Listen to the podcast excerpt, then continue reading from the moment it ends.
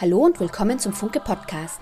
Wir sind Marxistinnen und Marxisten, die weltweit in über 30 Ländern als Teil der International Marxist Tendency, der IMT, aktiv sind. Wenn du Fragen hast oder selbst aktiv werden möchtest, melde dich unter www.derfunke.at. Ähm,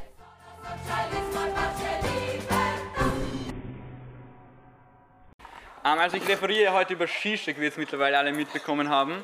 Und Es ist ein slowenischer Philosoph, der vor allem in den letzten Jahren irgendwie relativ populär geworden ist, weil er halt einfach sehr links redet. Vor allem linker als halt irgendwie die ganzen restlichen Uni-Akademiker. Und natürlich ist er auch so eine gewisse Kunstfigur für den, für die den kennen. Er hat irgendwie lauter so neurotische Ticks, schnieft die ganze Zeit irgendwie, ähm, hat einen schieren Akzent. Das ist halt so ein abgefuckter Dude, der halt irgendwie dreckige Witze erzählt und damit irgendwie sehr gut ankommt. Und Zizek ist in dem Sinne mittlerweile so ein wirklicher Popstar irgendwie in der akademischen Linken einfach geworden. Und man kennt ihn halt auch einfach in immer breiteren Teilen der Jugend als Internet-Meme. Also man stolpert halt einfach irgendwie auf Instagram oder auf YouTube mal über Zizek. Und er wird halt gefeiert als so ein, so ein echter Linker, oder? Der endlich wieder über Marx und Lenin spricht, so der irgendwie für Kommunismus ist. Und mir ist gesagt worden, alle wollen einen Zizek-Joke hören in meinem Workshop und ich werde nur, ein, ich werde nur einen einzigen erzählen und dann ist vorbei mit den Witzen. Und zwar erzähle ich einen Witz, weil einfach ein gutes Beispiel dafür ist, wieso er so bekannt ist. Und zwar erzähle ich den Witz, dass ein, so ein widerlicher Feudalherr irgendwie eine Straße hinunterfährt, so eine Landstraße, und in einer Kutsche und auf der Seite steht irgendwie eine Bauernfamilie und dieser widerliche Feudalherr steigt irgendwie aus und äh, sagt ihnen, ich werde jetzt dort die Frau vergewaltigen und der Mann muss mir derweil meine Eier halten, damit sie nicht in den, im Dreck liegen. So. Und gesagt, getan, so er macht das wirklich, vergewaltigen wir die Frau, steigt ein in die Kutsche und fährt weg. Und wie wie er aus der Hörweite ist, beginnt auf einmal der Mann total herzhaft zum Lachen. Und die, die Frau ist natürlich total entrüstet, fragt ihn, wieso lachst du da jetzt so deppert halt? Und er sagt, ja, ich habe seine Eier nicht gehalten, sie sind jetzt voller Dreck. Und äh, Zizek meint, wir sollten diese Eier nicht dreckig werden lassen, so, sondern we have to cut the balls. Wir müssen diese Eier abschneiden halt so. Ähm, und das ist irgendwie etwas, was die Jugend halt hören will. Also die Jugend will halt irgendwie hören, dass wir dem Kapitalismus diese Eier abschneiden ähm, und sie nicht nur wie die Reformisten ein bisschen dreckig werden lassen sollen. Und wenn Zizek irgendwie so davon redet, dem Kapitalismus die Eier abzuschneiden, dann hört sich das irgendwie radikal an halt. Und wir haben gestern schon bei der Diskussion zu den Weltperspektiven von der allgemeinen Radikalisierung in der Gesellschaft gesprochen.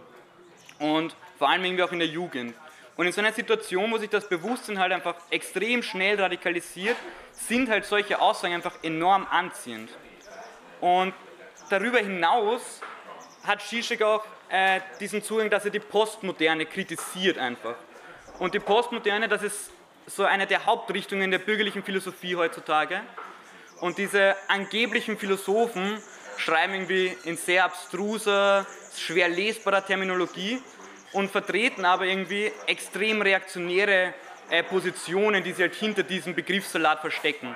Also sie leugnen zum Beispiel eine objektive Welt oder dass es überhaupt eine Wahrheit gäbe und meinen, dass Befreiung in letzter Instanz halt unmöglich ist. Und obwohl Zizek irgendwie so kritisch die ganze Zeit tut, unterscheidet er sich in Wirklichkeit in keiner grundlegenden Position von der Postmoderne. Und das würde ich irgendwie gerne heute aufzeigen. Und das Gefährliche bei Zizek ist, dass er halt die ganze Zeit so marxistische Begriffe verwendet. Also er, er, er tut irgendwie sehr radikal, was halt zu viel Verwirrung führt, aber in letzter Instanz ist seine Philosophie halt einfach eine reaktionäre Philosophie, die in Wahrheit einen, einen Kampf gegen den Marxismus führt. Und als Marxisten kritisieren wir diese akademischen Marxisten, also diese angeblichen Marxisten oder die Postmoderne, irgendwie nicht, weil wir gegen Theorien sind oder so oder gegen Philosophie sind und nur praktische Arbeit irgendwie wichtig finden, sondern im Gegenteil ist irgendwie der Marxismus äh, primär eine Philosophie, eine materialistische Philosophie. Und das heißt, dass die Materie, also die wirkliche Welt, unabhängig von uns oder beziehungsweise unabhängig von unserem Denken existiert. Und daher können wir den Sozialismus auch nicht per Willen herbeiwünschen irgendwie, sondern wir müssen halt die Welt verstehen, wir müssen irgendwie die Gesetze dieser Welt verstehen, um diese Welt verändern zu können. Und in dem Sinne unterscheidet sich halt die Philosophie, die Philosophie des Marxismus von allen anderen früheren Philosophien. Also uns geht es nicht mehr darum, irgendwie abstrakt nachzudenken über die Welt so, sondern unser Hauptanliegen ist es, die Welt zu verstehen, um sie zu verändern halt. Und in dem Sinne ist die Philosophie halt ein Mittel, right? So ein Werkzeug irgendwie und kein, und kein Selbstzweck halt einfach. Und Marx bringt das extrem gut auf den Punkt in der 11. Feuerbach-These, wo er sagt, die Philosophen haben die Welt nur verschieden interpretiert, es kommt aber darauf an, sie zu verändern. Also die marxistische Philosophie zielt auf die Veränderung der Welt ab, im Gegensatz eben zu allen früheren Philosophien. Und sie formt sich daher auch nicht irgendwo auf den Universitäten, wo über die Welt geredet wird, sondern die, die, diese marxistische Philosophie formt sich im Kampf der Arbeiterklasse für den Sozialismus und wird dabei wiederum ein Mittel in diesem Kampf, um diesen Kampf auch zu gewinnen, also um den Kapitalismus irgendwie zu, ähm, zu überwinden. Ähm, und man kann irgendwie sagen, dass der Marxismus die Philosophie ist, die die Zukunft auf ihrer Seite hat. Also sie ist die Philosophie irgendwie der revolutionären Klasse im Kapitalismus, ähm, die eine Alternative zum jetzigen Elend irgendwie darstellt, die eine alternative Gesellschaftsordnung halt irgendwie in sich birgt. Und in dem Sinne ist sie halt einfach die fortgeschrittenste und die tiefste Philosophie in Wirklichkeit, die halt ein gigantisches Arsenal halt an guten Ideen, an guten Werkzeugen halt einfach hat. Und es ist auch kein Wunder daher, dass seit dem 20. Jahrhundert in Wirklichkeit extrem viele Intellektuelle hin zum Marxismus gravitieren. Und dieser sogenannte Marxismus an den Universitäten so, der ist halt vollkommen abgetrennt in Wirklichkeit vom Klassenkampf. Also dieser, dieser Pseudomarxismus an den Universitäten, der ist mehr eine, eine Nische in der akademischen Community halt. Er ist halt eine Karrieremöglichkeit in Wirklichkeit. Und in dem Sinne begreifen die, diese Akademiker den Marxismus nicht als Werkzeug, nicht als Waffe in einem Kampf, sondern es ist halt irgendwie was Interessantes, oder? Es ist halt so ein guter Gesprächsstoff bei so Dinnerpartys. Es ist halt ein nettes Unterkapitel in einer Publikation, um ein bisschen edgy zu wirken. Und um sich aber halt irgendwie in der akademischen äh, Industrie so durchzusetzen halt, um irgendwie famous zu werden, um dem Publikationsdruck gerecht zu werden, gibt es irgendwie die ganze Zeit den Druck, originelle und neue Ideen zu haben, oder? Und das ist so das ist das, was man extrem oft irgendwie zum Marxismus hört, oder? Der Marxismus, ja, aber wir brauchen ja irgendwie neue Ideen, wir müssen die irgendwie weiterentwickeln. Und der Marxismus für die Uni-Akademiker, der ist schon interessant, aber halt veraltet, oder? Also sie meinen jetzt halt ein bisschen zu simpel, so, der muss irgendwie noch ergänzt werden. Und ihnen ist ganz egal, ob die Ideen, mit denen sie das ergänzen, halt besser oder schlechter sind, sondern es geht halt vor allem darum, originell zu sein, oder es geht darum, publiziert zu werden. Sie interessieren sich nicht so sehr dafür, welche Ideen die Arbeiterklasse gerade braucht, welche Ideen wir gerade im Kampf brauchen, sondern welche Ideen halt irgendwie ihre Unikarriere vorantreiben. Und Zizek ist halt ein Paradebeispiel dafür. Also er meint, man müsste irgendwie den Marxismus durch neue Ideen für das 21. Jahrhundert updaten so und entwickelt seine Ideen auch vollkommen unabhängig von allen gesellschaftlichen Auseinandersetzungen in Wirklichkeit. Und seine Hauptstoßrichtung ist irgendwie der historische Materialismus 2.0. Und er sagte dazu, und ich, es tut mir leid, ich werde ein paar abstruse Zitate vorlesen, so, aber äh, ich werde sie immer versuchen, danach irgendwie äh, zu übersetzen. Er sagt, in Analogie dazu, dass die Gesellschaft nicht existiert, sollte man auch die grundlegende materialistische These formulieren, dass die Welt nicht existiert. Die Aussage, es gibt keine Welt, bedeutet, es gibt keine wahre, objektive Realität, alles unter Anführungszeichen, da die Realität selbst einer verzerrten Perspektive entspringt. Und was Zizek hier als neuen Materialismus darstellen will, ist halt einfach in Wahrheit ganz offener Idealismus. Und Idealismus meint im Grunde, es gibt keine objektive Realität, die unabhängig ist von unserem Denken, sondern die, die Welt existiert eben nur durch unser Denken. Also für den Idealismus ist sozusagen unser Denken, unser Geist primär und die Welt die ist dann eben von diesem Denken abhängig. Und im Gegensatz dazu, wie ich schon gesagt habe, der Materialismus meint halt, die Welt existiert schon lange, bevor irgendwer irgendwas denkt halt so. Und unser Denken spiegelt halt dann diese Welt wieder. Und Zizek behauptet irgendwie das genaue Gegenteil vom Materialismus, nennt es aber dann trotzdem Materialismus. Und das ist halt so eine Unehrlichkeit und absichtliche Begriffsverwirrung, die irgendwie äh, sich durch so eine zentrale Eigenschaft in Wirklichkeit von Zizek zieht. Ähm, auf den Universitäten ist es mega originell. Er nennt irgendwie Materialismus Idealismus, very original. Und in Wahrheit ist dieser Idealismus aber nicht einmal irgendwie eine neue Idee, sondern er ist halt irgendwie unzählige Male in extrem verschiedenen Formen irgendwie vorgebracht worden. Und in Wahrheit könnte man die ganze, oder in Wirklichkeit ist die ganze Philosophiegeschichte eine, ein Kampf zwischen diesen beiden Richtungen, zwischen Idealismus und zwischen Materialismus. Und nachdem noch nicht alle History of Philosophy Buch gekauft haben und jeder es kaufen muss, werde ich einen Teaser machen, indem ich was aus dem Buch zitiere. Und so schreibt der Alan Woods in dem Buch, in allen Perioden des gesellschaftlichen Verfalls haben die Menschen zwei Optionen. Entweder stellen sie sich der Realität und kämpfen darum, sie zu verändern, oder sie nehmen hin, dass es keinen Ausweg gibt und ergeben sich ihrem Schicksal. Und diese zwei gegensätzlichen Perspektiven drücken sich zwangsläufig in zwei entgegengesetzten philosophischen Strömungen aus, als Materialismus und als Idealismus. Das heißt, der Allen beschreibt das sehr schön, dass der Marxismus als Materialismus gerade darum kämpft, die Welt zu verändern, aber dafür muss er sie immer kennen und muss irgendwie verstehen, wie die echte Welt funktioniert. Und der Idealismus von Zizek aber flieht in Wahrheit vor der echten Welt, also er flieht vor den gesellschaftlichen Auseinandersetzungen. Und wir sehen, wie so eine idealistische Philosophie irgendwie nicht nur zu pessimistischem Resignieren führt, also wir werden dann darüber sprechen, sondern wir müssen auch diese Philosophie in diesem Kontext verstehen. So. Also Zizeks Philosophie und der Marxismus, der existieren nicht im Vakuum so, sondern sie sind halt Teil vom lebendigen Klassenkampf. Und seine Ideen, die irgendwie die Grundideen des Marxismus angreifen, so, führen halt auch einen offenen Kampf gegen den Marxismus halt und unterstützen damit die reaktionären Kräfte irgendwie, also die bürgerlichen, im Kampf gegen den Kapitalismus. Und Zizek führt diesen Kampf halt nicht frontal und offen, oder? Der ist halt ein heimtückischer Gegner und versucht die ganze Zeit irgendwie für Begriffsverwirrung zu sorgen. Und so meint Zizek zwar, ja, ja, es gibt schon irgendwie eine Realität, aber damit meint er halt in Wirklichkeit keine Realität, die objektiv und unabhängig von uns ist, so, sondern was Zizek in Wirklichkeit meint, ist der Diskurs oder die Sprache. Er nennt das irgendwie symbolische Ordnung. Und er, er Zitat, er sagt dazu, Realität existiert nur, insofern sie durch Sprache interpretiert ist. Sprache ist ihr letzter ontologischer Horizont.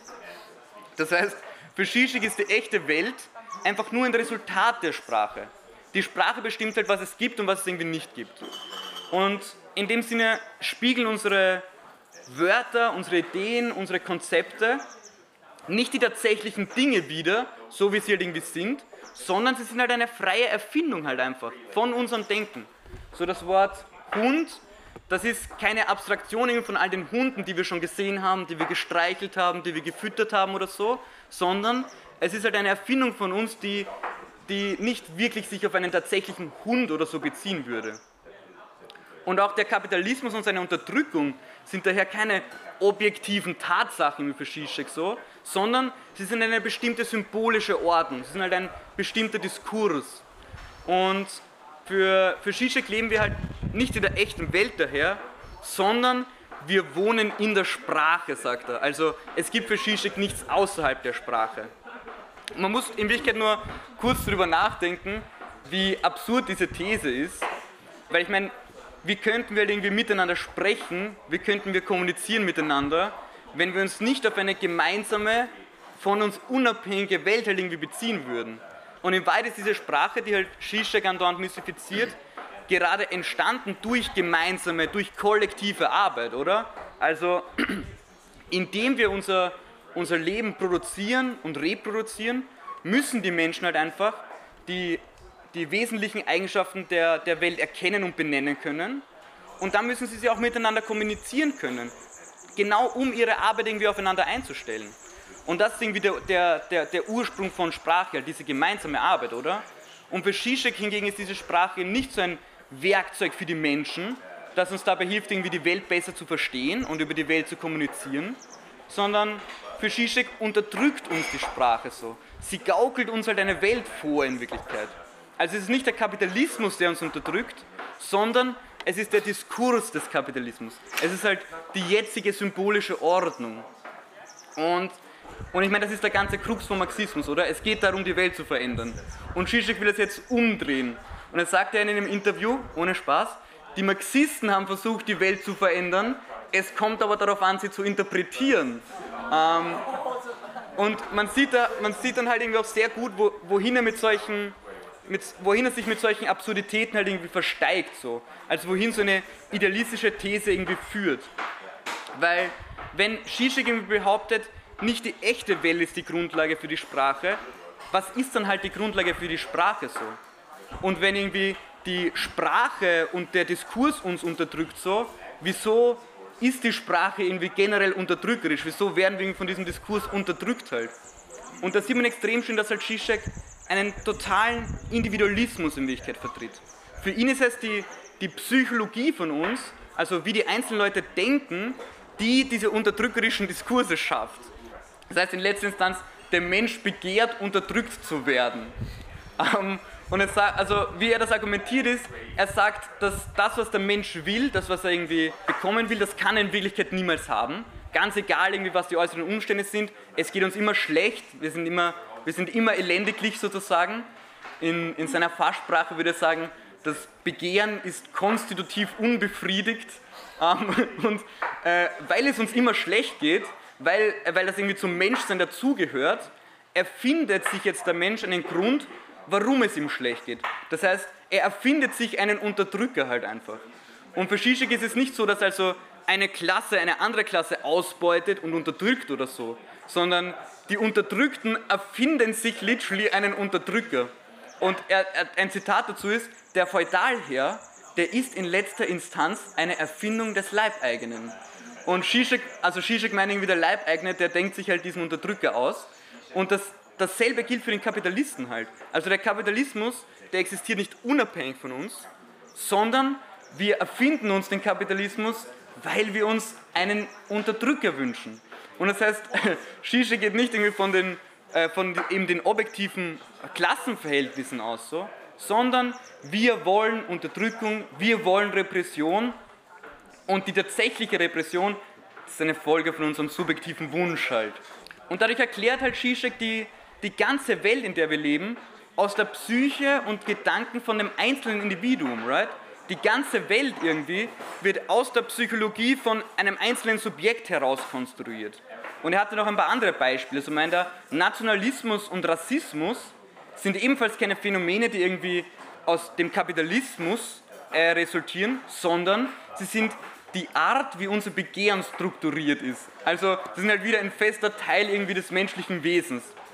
Und der, der Nationalismus ist in dem Sinne für Zizek auch der Grund für Nationen und nicht Nationen irgendwie der Grund für Nationalismus. Und wir als Marxisten würden halt genau gegenteilig vorgehen, oder? Wie ein Mensch sich verhält so, was er irgendwie denkt, das hängt von der Welt ab, in der er lebt. Also Nationalismus in einer Welt ohne Nationen macht halt irgendwie offensichtlich wenig Sinn, so, right? Und Zizek stellt aber genau diese Frage irgendwie durch seinen Individualismus auf den Kopf und daraus fließt auch eine extrem starre Vorstellung in Wirklichkeit vom Menschen, die irgendwie noch dazu extrem äh, zynisch eigentlich und pessimistisch halt ist. Also er schließt in Wirklichkeit jede Emanzipation und Befreiung aus, weil der Mensch generell unzufrieden ist und unterdrückt werden will. Also das Beste, was wir bekommen können nach Zizek, Zitat, ist halt eine gute Entfremdung, ist eine gute Unterdrückung, indem wir den Diskurs ein bisschen verändern. Das heißt, für Zizek besteht die Aufgabe darin, einen neuen Diskurs zu schaffen, um dadurch die Unterdrückung, die Repression, die Entfremdung ein bisschen weniger zu machen, ein bisschen zu verschieben halt. Ähm, aber wir können natürlich nicht ganz ohne diesem Elend. Und es ist literally so, dass halt diese gute Entfremdung, diese gute Unterdrückung für ihn dann auch schon irgendwie Sozialismus oder Kommunismus oder so ist. Und der, der Marxismus, der Genuine Marxismus, geht nicht von einem fixen menschlichen Wesen aus.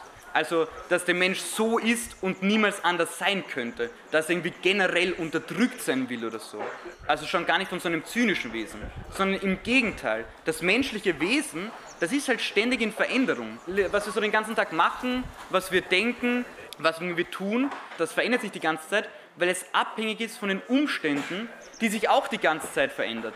Also die echte Welt bestimmt unser Handeln und mit der Veränderung dieser echten Welt verändert sich auch unser Handeln. Und so kann es tatsächlich sein, dass im Kapitalismus eine, über eine lange Periode irgendwie Situationen gibt, wo, der, wo die Menschen sich nicht denken, dass wir gegen den Kapitalismus kämpfen können. Also dass sie sich halt mit der Unterdrückung abfinden, oder? Dass sie irgendwie keine Alternative sehen und irgendwie keine Hoffnung darauf haben, irgendetwas zu verändern halt. Und Zizek ist so, ja, das ist irgendwie das Wesen des Menschen so, so sind irgendwie die Menschen. Aber in einer revolutionären Situation oder in einer Massenbewegung sehen wir, wie dieses fixe, ewige, äh, unveränderbare Wesen genau ins Gegenteil verkehrt wird, oder? Also die Menschen, die noch am Vortag so jede Erniedrigung hingenommen haben, die irgendwie komplett passiv alles akzeptiert haben, versuchen in einer Revolution so genau ihr Schicksal in die eigene Hand zu nehmen halt. Also diese ganze Unterdrückung abzuwerfen. Und Zizeks Idee von einem menschlichen Wesen wird daher in jeder Massenbewegung, in jeder Revolution die ganze Zeit durch die Praxis halt widerlegt. Und man muss halt einfach sagen, dass Zizek diesen Mass, diese Massenbewegungen halt am Arsch vorbeigeht halt so. Also he just doesn't care. Also anstatt halt diese echten Bewegungen zu analysieren oder Gott behüte an ihnen teilzunehmen, bietet Zizek halt einfach eine Entschuldigung in Wirklichkeit für reformistische und für verräterische Führungen der Arbeiterklasse. So, er schaut sich nicht die Fehler der Führung in einer revolutionären Bewegung an und kritisiert sie dann, sondern für Zizek geht es darum zu erklären, warum die Massen sowieso keine Befreiung wollten so. Wieso ihre Psyche sowieso darauf aus war, dass diese, dass diese Bewegung scheitert in Wirklichkeit. Und so hat Lacan, das ist so der Hauptbezugspunkt irgendwie für Zizek, das ist ein postmoderner Psychoanalytiker, in der 68er Bewegung in Frankreich gesagt, ihr Revolutionäre seid alle Hysteriker, die einen neuen Herrn begehren, ihr werdet ihn bekommen. Und man muss sich vorstellen, diese 68er Bewegung, das ist eine Bewegung mit einem der größten Generalstreiks der Geschichte, wo die Arbeiterklasse und irgendwie alle möglichen Schichten der Gesellschaft in diesen Kampf hineingezogen worden sind, wo alle irgendwie die Hoffnung hatten, ihre jetzige Unterdrückung abzuwerfen halt. Und diese Maßnahmen literally alles versucht, irgendwie um siegreich zu sein und wurden halt einfach schließlich verraten von ihrer Führung. Also die Reformisten und Stalinisten haben damals den Kapitalismus vor den Massen gerettet. Aber Zizek und Lacan suchen nicht den Fehler in der Führung, die die Massen verraten haben, sondern sie gehen halt davon aus, dass die Massen eh von vornherein keine Befreiung wollten. Und Zizek verfällt daher in fast allen oder eigentlich in allen Büchern in einen extrem trostlosen Pessimismus. Der Mensch, der will Unterdrückung, Emanzipation ist unmöglich. Und das fließt aus seiner gesellschaftlichen Position so. Diese Uni-Intellektuellen, die sind halt atomisiert so. Die sind nicht Teil der tatsächlich stattfindenden Kämpfe oder so, sondern sie werden halt irgendwie zerrieben in, im Kampf irgendwie der bestimmenden Klassen im Kapitalismus. Also die Arbeiterklasse und die Kapitalisten, sie kämpfen halt tatsächlich gegeneinander. Aber Zizek steht halt irgendwie mittendrin und ist trotzdem vollkommen isoliert davon. Das heißt, er sieht zwar den Horror und die Probleme des Kapitalismus, aber er hat keine Lösung dafür, weil er vollkommen isoliert ist von der Arbeiterklasse in ihrem Kampf gegen den Kapitalismus. Und es ist ja auch symptomatisch, dass er nie versucht, irgendeine Lösung oder ein Programm zu formulieren, was wir eigentlich machen sollten. Im Gegenteil sagt er, es wäre sogar falsch, ein Programm zu haben, weil wir können das irgendwie gar nicht wissen, was wir eigentlich tun sollten. So. Er sagt da ein Zitat, Wahrer Mut besteht nicht darin, sich Alternativen auszumalen, sondern darin, die Konsequenz der Tatsache zu akzeptieren, dass es keine klar erkennbare Alternative gibt. Der Traum von einer Alternative ist ein Zeichen ideologischer Feigheit, dient er doch als Fetisch, der uns davon abhält, die Auswegslosigkeit unserer Lage konsequent zu Ende zu denken. Also halt einfach triefender Pessimismus ohne jegliche Perspektive. Und Marx sagt irgendwie, das gesellschaftliche Sein, die wirkliche Welt bestimmt das Bewusstsein. Und okay, Zizek würde das leugnen, aber er ist trotzdem ein Paradebeispiel dafür. Und zwar, selbst wenn sich irgendwie Zizek Marxist nennt, aber er halt ausschließlich in einem kleinbürgerlichen Umfeld lebt, irgendwie auf der Uni und ein rein kleinbürgerliches Leben führt und er nie seine Ideen in irgendeiner Weise in den Kampf von der Arbeiterklasse einbringt, halt so, dann wird das halt massiv sein Denken bestimmen. Und als Marxisten müssen wir das genaue Gegenteil machen, oder? Wir müssen mit der Arbeiterklasse gemeinsam kämpfen so. Wir müssen die ganze Zeit unsere Ideen einbringen in die Arbeiterklasse und sie mit der Arbeiterklasse diskutieren. Und nur dadurch können wir halt irgendwie der Arbeiterklasse helfen, die Macht zu erobern. Aber das funktioniert halt nicht, wenn ich die ganze Zeit nur auf meine Uni-Karriere schaue. Und Zizek versucht sich da ja auch ständig aus, aus, diesen aus, also aus diesen Aufgaben irgendwie mit der Arbeiterklasse zu arbeiten, halt herauszuwieseln. Also eine, eine Rechtfertigung zu finden, warum man halt nicht mit der Arbeiterklasse kämpfen muss, warum man nicht eine Organisation der Arbeiterklasse aufbauen muss. Und seine philosophische Theorie ist halt einfach genau das halt. Es ist halt eine Rechtfertigung, die Arbeiterklasse zu ignorieren. Also Zizek fragt sich irgendwie so, gibt es noch ein revolutionäres Subjekt? Also gibt es jemanden in unserer Gesellschaft, der die Revolution irgendwie anführen kann? Und für Zizek sind die einzigen, die das machen könnten, der Anteil der Anteilslosen. Was heißt das? Er meint diejenigen, die vollkommen ausgeschlossen sind von unserer Gesellschaft. Also Obdachlose, Flüchtlinge, unterdrückte Nationalitäten und so weiter. Die Arbeiter hingegen sind, Zitat, aufs innigste verbunden mit der traditionellen Produktionsweise und deren Ideologie. Das heißt, die arbeitenden Menschen sind zu sehr eingebunden in den Diskurs, um gegen den Kapitalismus zu kämpfen. So. Also die, die, denen geht es zu gut im Kapitalismus und die wollen eigentlich gar nichts dagegen machen. So. Ähm, also irgendwie extrem weltfremd in Wirklichkeit seine Position. Und äh, mein absolutes Lieblingszitat von Zizek, er sagt irgendwie, das Schlimmste, das sind diese nostalgischen Trotzkisten, die, die immer noch glauben, die Arbeiterklasse wird irgendwann wieder erwachen. Und nur um einen Kontext zu geben, er sagt das nur ein paar Monate vor dem arabischen Frühling, also einer, einer, einer Welle an Revolutionen, die irgendwie mehrere Länder erschüttert. Und man sieht extrem gut halt, wie es Zizek wirklich einfach nur darum geht, die Arbeiterklasse als revolutionäres Subjekt zu missachten halt so. Weil als dann im arabischen Frühling irgendwie Millionen von Menschen auf die Straße gegangen sind, hat er dann irgendwie seine Position geändert so. Hat er irgendwie gesagt, oh, vielleicht haben die nostalgischen Trotzkisten irgendwie doch recht gehabt so. Im Gegenteil, er hat irgendwie gesagt so, ah, wenn die Arbeiterklasse das macht, dann kann das nicht gut sein. Und hat irgendwie, wieder Zitat, ich habe diese Demonstrationen mit einer Million Menschen satt. Sie sind kompletter Bullshit eine kurze Phase von Enthusiasmus, wo alle miteinander weinen und sich in die Arme fallen und dann normale Menschen sehen keine Änderung. Also für Zizek war wieder die Niederlage. Sie ist Schuld der Massen halt so. Diese ganzen Massendemonstrationen, diese, diese Massenaktionen, wo irgendwie die, die Menschen versuchen, ihr Leben in die Hand zu nehmen, so, das ist irgendwie Bullshit halt. Und Zizek meint daher, dass wir uns stattdessen eben nicht auf kollektive Aktionen stützen sollen, sondern was es statt dieser Arbeiterklasse braucht, sind Terroraktionen. Also wir brauchen halt die Terroraktionen von Einzelnen, um die Massen aus ihrem jetzigen Diskurs herauszureißen, um sie wachzurütteln.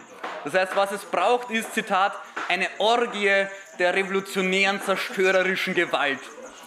Und äh, ihm ist nicht so wichtig, ob diese revolutionäre Gewalt wirklich revolutionär ist, also er befürwortet dann auch einfach Kriege, weil sie halt sinnlose Gewalt sind, die halt die Menschen aus ihrer Alltagsroutine herausreißen so. Oder meint, ja, da schießen wir ein paar reaktionäre Philosophen oder schicken wir ein paar Liberale ins Gulag halt. Und was Zizek in dem Sinne anstrebt, ist halt so ein, so ein autoritärer Führer irgendwie, also wieder Zitat, autoritärer Führer, der durch inhärent terroristische Aktionen die Spielregeln neu definiert. Also der irgendwie die, äh, den Diskurs irgendwie neu erfindet. Man muss aber da aufpassen, weil diese linksradikalen Phrasen irgendwie, schickt man halt einmal ein paar ins Gulag so, da schießt man mal halt ein paar, es ist halt schon anziehend, oder? So anstatt irgendwie dieses ganze Gefasel von irgendwie so Reformisten zu haben, die irgendwie die ganze Zeit davon reden, ja, schauen wir, dass wir alle auf, zusammen auf einen grünen Zweig kommen, tun wir irgendwie mit den Kapitalisten ein bisschen verhandeln oder so, sagt er halt, ja, wir brauchen irgendwie harte Aktionen gegen diesen Scheiß, in dem wir da leben, right? So, let's cut the balls halt so und haut irgendwie auf den Tisch so. So, keine Political Correctness, sondern, perfekt, sondern halt mal Terroraktionen. Und wir müssen aber, glaube ich, verstehen, dass dass diese linken Phrasen halt so, die sind Ausdruck von seiner Isoliertheit von der Arbeiterklasse. Also einen revolutionären Terror oder so. Also Fabriken niederbrennen, ein paar Minister da schießen, das sind nicht die Methoden der Arbeiterklasse so. Das hat nichts mit der Arbeiterklasse zu tun halt.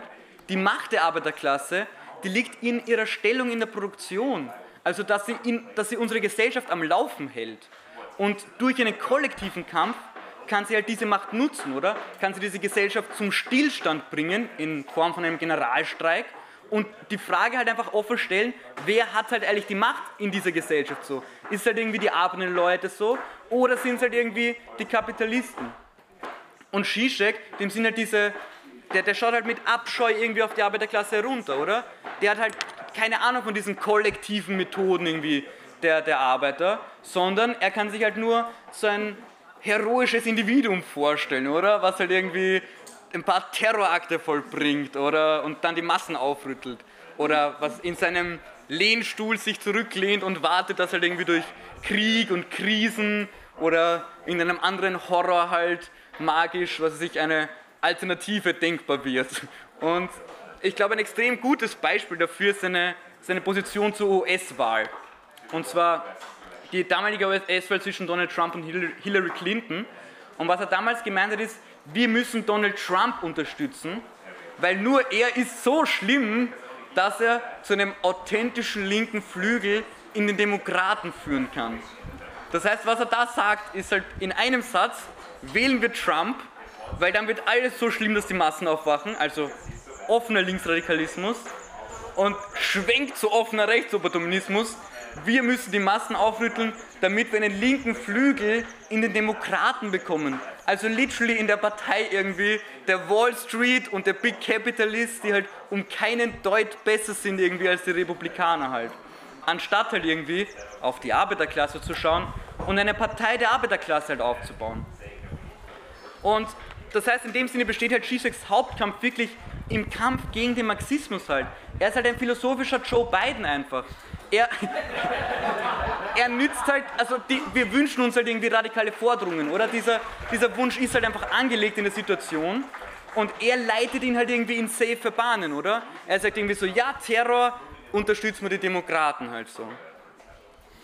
Und man würde ja irgendwie annehmen, dass wenn er sich schon Marxist nennt, dass er dass er eine Idee hat, was wir als nächstes tun sollten, right? Und ich habe schon gesagt, er macht das in Wirklichkeit nie halt. Also er sagt nie, wie wir kämpfen sollen, was wir fordern sollen und so weiter. Er hat irgendwie gar keinen Plan, was wir machen. Und der Grund ist dafür, dass er argumentiert, es kann diesen Plan gar nicht geben. Also die Geschichte für Zizek, die verläuft halt ganz ohne Gesetzmäßigkeit, ohne innere Logik und besteht halt aus Zufällen so. Das heißt, wir können gar keinen Plan haben, wie wir zur Revolution kommen, wie wir in der Revolution agieren sollten oder was wir danach zu tun hätten. Und sein Standardspruch dafür ist, die Zukunft ist offen halt so. Also everything can happen, everything goes irgendwie. Und das ist halt ein Motiv der Postmoderne, dass wir da auch bei Shisha begegnen, dass die Welt halt einfach ein riesiges Chaos ist, alles urkompliziert ist und wir gar keine Ordnung oder Gesetzmäßigkeit darin finden können. Und das ist halt eine extrem einseitige Übertreibung halt. Also es stimmt halt, die Welt ist wirklich enorm komplex, sie ist wirklich unendlich kompliziert in Wirklichkeit, aber diese Betrachtung, sie ist halt einseitig so. Wir finden halt trotzdem simple Gesetze, die sich in diesem scheinbaren Chaos durchsetzen. Ein, also ein Phänomen zu verstehen heißt nicht, alles vorhersagen zu können, sondern ein Phänomen zu verstehen heißt, die allgemeine Gesetzmäßigkeit von einem Phänomen zu erkennen. Nehmen wir zum Beispiel die Evolution, right? unglaublich komplexer Prozess, von dem wir extrem viel irgendwie nicht verstehen. Eine Unmenge an Zufällen irgendwie spielt die ganze Zeit eine Rolle, aber das Gesetz, was sich halt durch dieses Chaos zieht, dass es halt irgendwie zu Mutationen kommt und auf Basis davon zu natürlicher Selektion, das ist halt so simpel und clean einfach. Ich kann es halt jedem Kind erklären. Und da sieht man halt, dass sich aus diesem komplexen Chaos irgendwie trotzdem eine Gesetzmäßigkeit herausentwickelt. Und das gleiche gilt ja zum Beispiel für die Arbeiterklasse, oder? die ist ein extrem komplexes Phänomen so. Allein in Österreich irgendwie Millionen von Menschen, alle unterschiedliche Ideen, alle unterschiedliche Interessen und so, alle unterschiedliche Lebenssituationen bis zu einem gewissen Grad halt. Aber dennoch gibt es halt allgemeine Gesetzmäßigkeiten, die sich aus diesem scheinbaren Chaos ergeben. Also wir können mit Sicherheit zum Beispiel sagen, dass die Arbeiterklasse versuchen wird, ihren Lebensstandard, der halt jetzt durch die Inflation angegriffen ist, versuchen wir zu verteidigen halt so. Und das wird halt zu einer Verschärfung des Klassenkampfes führen, oder? Das können wir halt sagen. Und wir können nicht sagen, welche Rolle der Stefan irgendwie spielen wird so. Das ist halt irgendwie random. Aber wir können sagen, dass auf allgemeiner Ebene es trotzdem zu diesem Klassenkampf kommen wird, egal welche Rolle der Stefan halt irgendwie spielt. Ähm, und indem Zizek aber solche Gesetzmäßigkeiten leugnet, nimmt der Revolutionären halt ihre wichtigste Waffe im Kampf gegen den Kapitalismus halt. Und zwar die Erfahrung der Arbeiterklasse halt, die zusammengefasst ist und kondensiert ist im Marxismus halt.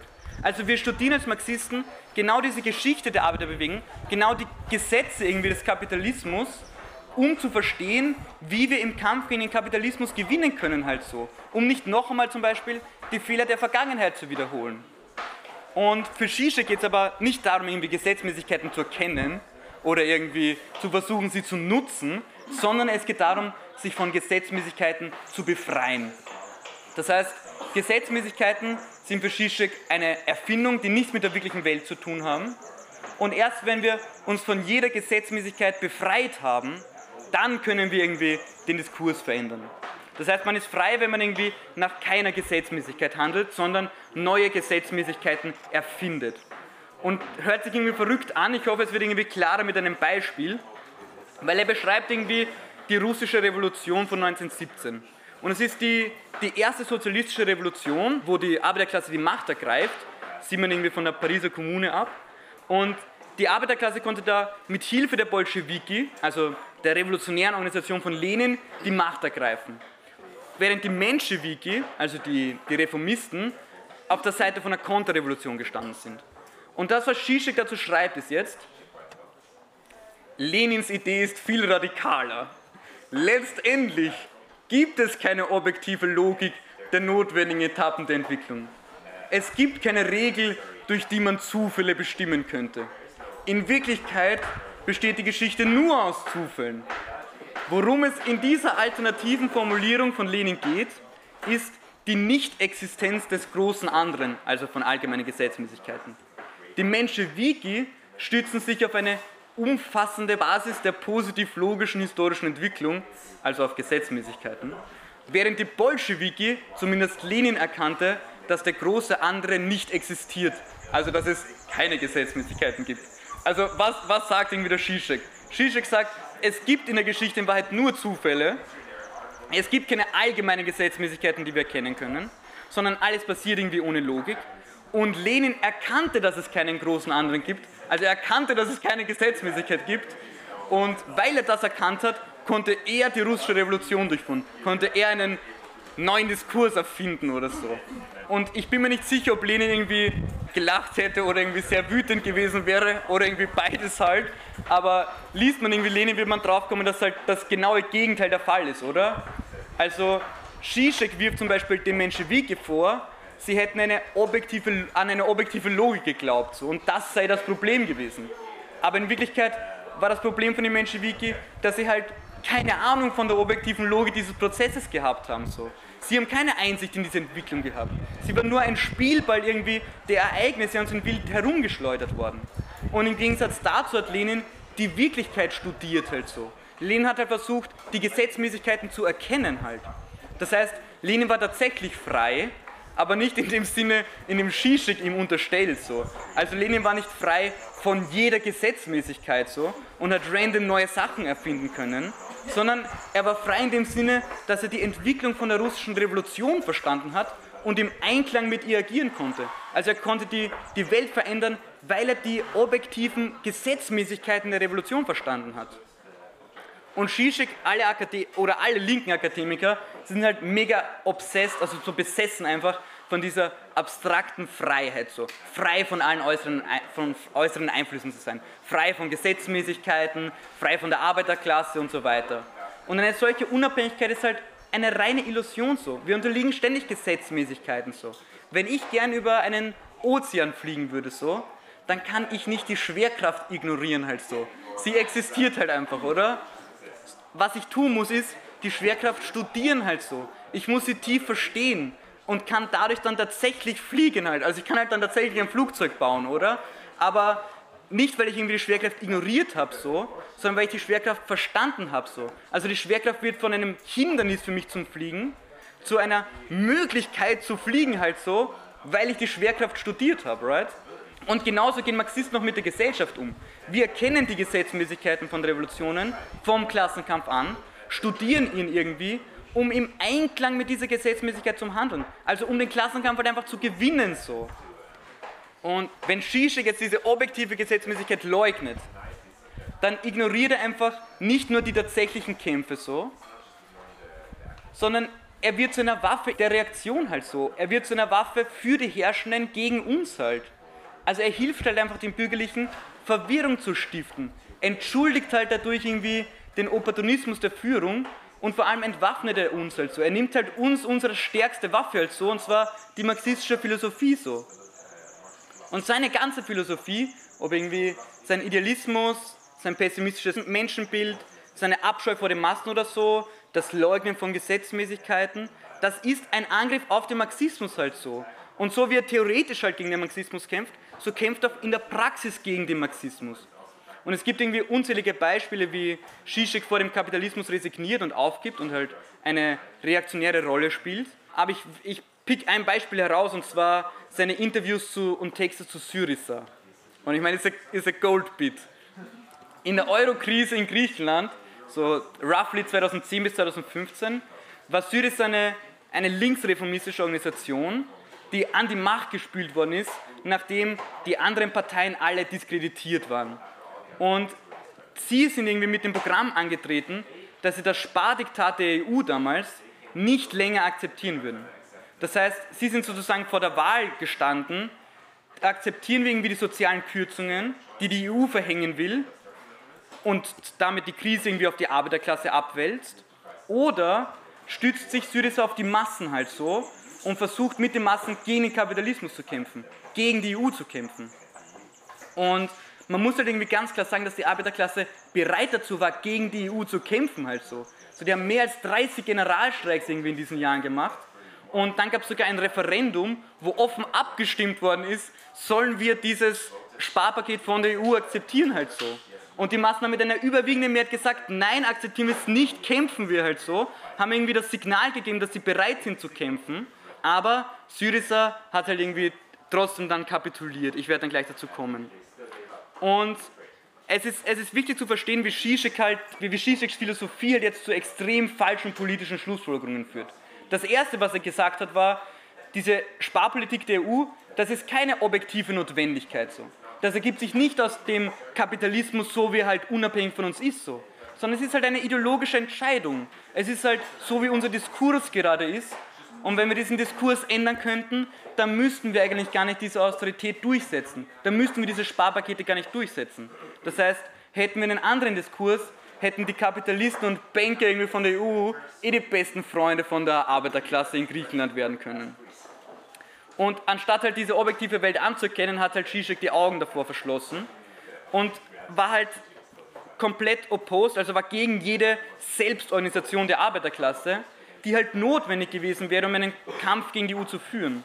Und was er stattdessen vorgeschlagen hat, war, mit den guten griechischen Bürgerlichen zusammenzuarbeiten. Also was er sagt ist, was wir brauchen, sind wahre und vernünftige Bündnisse, keine kommunistischen Revolutionen, sondern bürgerliche Parlamente, die Resultate bringen. Die Linke sollte ihre sektiererische Einstellung aufgeben und sollte sich an die sogenannte patriotische Bourgeoisie annähern. Also bevor sich Zizek irgendwie auf die Massen stützt, so, da kriecht er halt irgendwie zurück zur Bourgeoisie und bittet halt irgendwie darum, dass sie doch da irgendwie jetzt mit uns mitmachen. Und da ist dann auf einmal keine Rede mehr davon, diesen bürgerlichen die Eier abzuschneiden, ähm, sondern im Gegenteil meint er halt irgendwie, wir sollten als Syriza offen die Drecksarbeit für diese Kapitalisten machen. So. Wir sollten den Job machen, den sie nicht hinbekommen haben. So. Also das, was er da sagt, ist dann, Syriza sollte nicht irgendeine verrückte linke Revolution machen, sondern Syriza sollte sogar den griechischen Staat modernisieren, ihn endlich effizient gestalten. Sie sollten einen noch besseren bürgerlichen Staat machen, wenn man so will. Sie werden den guten Job machen müssen, den die griechischen Kapitalisten nicht selbst machen konnten. Also Zizek kapituliert halt einfach komplett vor dieser Situation und meint halt, Syriza sollte irgendwie die, die Drecksarbeit für die Kapitalisten machen. Und in dieser Situation akzeptierte dann ähm, Syriza schließlich auch die, die Sparpakete der EU halt. Und dieser Verrat hat halt zu extremen Leid in der griechischen Arbeiterklasse geführt. Und es wäre lustig, wenn es nicht so tragisch wäre, was Zizeks Schlussfolgerungen daraus sind. So. Weil Zizek, der mir von Anfang gesagt hat, ignorieren wir die Massen, verhandeln wir mit der EU, stützen wir uns auf die Bürgerlichen, äh, machen wir die Drecksarbeit für die Bürgerlichen, der irgendwie von Anfang gesagt hat, machen wir ja keine Revolution halt so, sondern irgendwie gesagt hat, verändern wir den Diskurs, sagt dann irgendwie nach dem Verrat von Syriza, ha, es war eine Sackgasse, wir haben nichts machen können. Also die, dieser Pessimismus ist dann irgendwie die letzte Weisheit von Zizek. Er sagt, Syriza stellt eine wahre Tragödie dar. An einem Tag gewinnen sie, also beim Referendum, am nächsten Tag geben sie auf. Es ist, äh, es ist kein Verrat, sondern eine wirkliche Tragödie, eine radikale Sackgasse. Also er, er ist irgendwie die, die, Rechtfertigung dafür, dass sie eh nichts machen konnten. So. Um, und da sieht man, dass in Wahrheit halt Zizeks Philosophie halt einfach eine Tragödie ist und eine radikale Sackgasse halt. Also er ist halt eine, eine Rechtfertigung einfach für den banalsten Reformismus, eine Rechtfertigung für den Verrat von Syriza so. Und dieser Rechtsopportunismus von Zizek so, der kommt halt nicht aus dem Nichts halt. Der Linksradikalismus von Zizek und der Rechtsopportunismus halt, die sind halt zwei Seiten derselben Medaille, oder? Also beide lehnen halt einfach die kollektive Methoden der Arbeiterklasse ab und beide setzen halt irgendwie darauf, dass einzelne wichtige Individuen irgendwie den Laden schon irgendwie schmeißen werden. Einmal ist es halt das terroristische Individuum irgendwie äh, oder Schischig als Uniprofessor, der den Diskurs verändert und einmal sind es halt irgendwie die Bürgerlichen, die den Laden irgendwie schmeißen sollen. Und was Zizek also wirklich vor, vor allem anderen auszeichnet, ist halt das Misstrauen und die Abscheu vor diesen Massen halt. Und in dem Sinne hat Zizek nichts mit Marxismus zu tun so.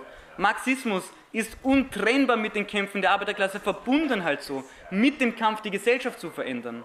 Und es ist daher unsere Aufgabe als Marxisten, gnadenlos irgendwie Zizek und diesen Haufen an anderen akademischen Marxisten, wie sie alle heißen, so irgendwie Adorno oder Althusser oder so, die müssen wir halt gnadenlos kritisieren so und erklären, dass halt ähm, ihre Ideen nicht nur losgelöst vom Klassenkampf existieren, also schlechte Ideen sind so, sondern dass sie halt zu einer Waffe werden, um gegen die Arbeiterklasse zu arbeiten, um der Arbeiterklasse Sand in die Augen zu streuen. Und deswegen müssen wir uns halt einfach auf die klarste Philosophie stützen, die es halt irgendwie gibt, so, die in Wahrheit gar keine Philosophie mehr ist. Und zwar auf den Marxismus. Danke.